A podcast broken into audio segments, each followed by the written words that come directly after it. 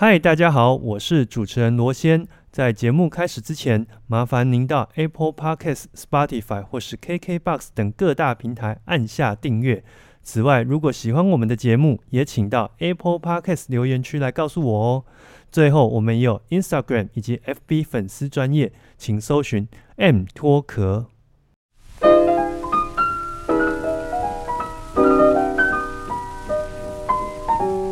我是罗先，欢迎收听 M 脱壳 Music and Talk。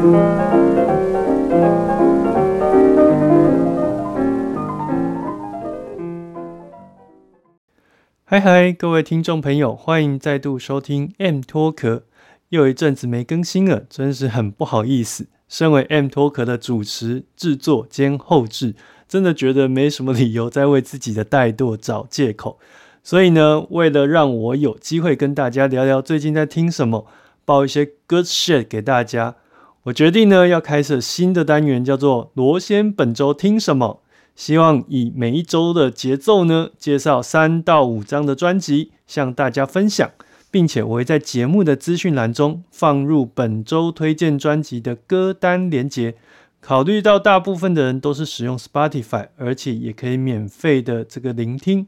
所以目前暂定还是以 Spotify 分享歌单为主，那就开始第一次的罗先本周听什么咯。本周要来聊聊美国指挥家伯恩斯坦生前最后一次的马勒全集录音。最近环球唱片集团旗下的 DG，A.K.A 世界第一大古典音乐唱片品牌，又重发了这份录音，从当年的这个单张。高价位的盒装、中价位的套装到低价位的套装，这套马勒可说是这个历久弥新。我自己有印象的呢，至少就有五次以上的发行。但这次重发的意义有点不同，是再度以黑胶的形式发行。我去查了一下售价，合台币的话，大概不含运费是一万两千块左右。当年呢，因为适逢八零年代的黑胶逐渐产量下滑的缘故，当今黑胶市场上只要遇到伯恩斯坦的马勒黑胶，可以说是洛阳纸贵，均价呢从五千到八千台币起价都有。不过谈回来，为什么伯恩斯坦的马勒如此水涨船高？难道只是因为黑胶发行的数量？我想事情并没有这么简单。许多刚入门古典音乐的朋友或许不知道，美国指挥家、作曲家，同时也是教育家的伯恩斯坦呢，在马勒作品的历史上扮演了相当的地位。他是首度灌入马勒全套交响曲的指挥家，同时呢，也是少数三度灌入马勒全本交响曲的指挥家。一九六零年代，伯恩斯坦担任纽约爱乐音乐总监时。带领了乐团灌入一轮马勒交响曲，不过这边特别注意的是，第八号千人呢只完成了一半，后来由伦敦交响乐团的演出补足全套。这一套呢，成为人类史上的第一套马勒全集。在此之前，马勒作品的名气并不如今日，加上录音技术呢尚未达到一个成熟的阶段，许多条件都让录音挚爱难行。不过，伯恩斯坦呢，以其意志克服了所有的问题，加上六零年代呢，唱片工业已经走到相对成熟的地步，在美国唱片公司 CBS 支持之下，完成了史上第一套马勒交响曲全集。虽然呢具备历史意义，但比起后来在 DG 的录音，或者是七零年代的影像版马勒全集，在我看来，此时的伯恩斯坦与纽约爱乐表现还有点生硬。广泛来说，伯恩斯坦此时的录音大多是像是在打基础一样，为他后来的艺术生涯打下一层基底。真要以欣赏性来说，却远不如他后来远赴维也纳爱乐或者是欧陆乐团的一个其他的作品。那如果有兴趣的朋友呢，可以在串流平台上找相同的曲目，比较纽约爱乐时期的录音以及欧陆乐团的录音，会有十分的感觉。除了马勒之外，我也特别推荐聆听他的贝多芬、莫扎特，都十分精彩。谈回来，这套马勒 D.G. 在八零年代力推伯恩斯坦与马勒三大乐团——维也纳爱乐、阿姆斯特丹皇家大会堂管弦乐团与纽约爱乐三者合力完成这套全集。最近我大概花了一个礼拜的时间重听这套马勒，感触非常深。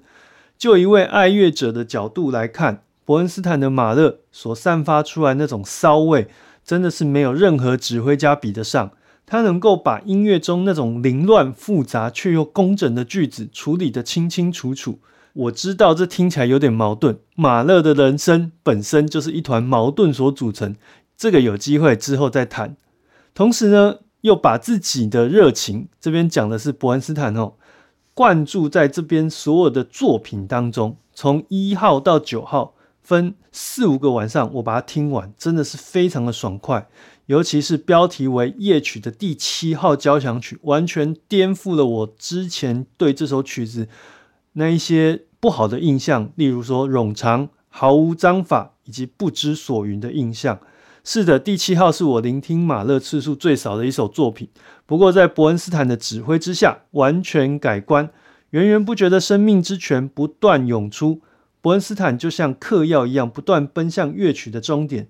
有时候我会觉得，马勒的音乐就像是一个漩涡一样，不断把这个世界的所有人啊、指挥、乐团或是听众，还有各式各样的元素，不断的拉到这个漩涡里面。如果以拧毛巾来形容，伯恩斯坦终究有办法把毛巾里的水呢拧到一滴不剩，推到非常的极致。那光是这一点呢，伯恩斯坦真的是有办法非常的彻底。而当中的第七号真的是代表，当然他其他八首作品也是这个同曲目中的佼佼者。以早期数位录音又是现场演出的程度，真的是非常不容易。另外，我觉得值得一提的是录音团队。稍早提到 CBS 时期的全集在音乐上略显生硬，我觉得一部分也是来自于收音后所造成的感觉。如同我在网络上看到一些文章，其实跟我的观点是很接近的哈。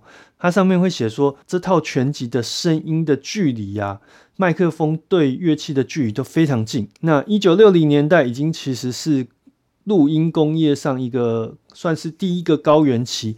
但对于马勒作品中大动态和对比的掌握度，我觉得仍然有限。同时期的英国 d e c a 团队为匈牙利指挥家肖提与伦敦交响乐团录制的马勒，其实也有类似的感觉和状况。相较之下，八零年代中后期的数位录音，对于作品整体的样貌比较能够有一个掌握，而同时呢，件数又可以见零，对于细节上的照顾呢，也可以无微不至。所以，若从录音的角度来看，这也是我认为伯恩斯坦适合听八零年代录音的原因。整体而言，此时的作品有一种比较宏观的视野和角度。但值得注意的是，八号交响曲，也就是千人的录音，其实是在一九七五年的时候，由伯恩斯坦带领维也纳爱乐在萨尔兹堡音乐节的演出，并非数位录音。在乐曲进行中呢，也有些现场收音的问题，其实是挺可惜的。不过呢，最后我想以伯恩斯坦所说过的话作为呃这一次的总结，这是他在录制完第一次马勒全集之后，与美国的高传真音响上所写的一篇马勒专文。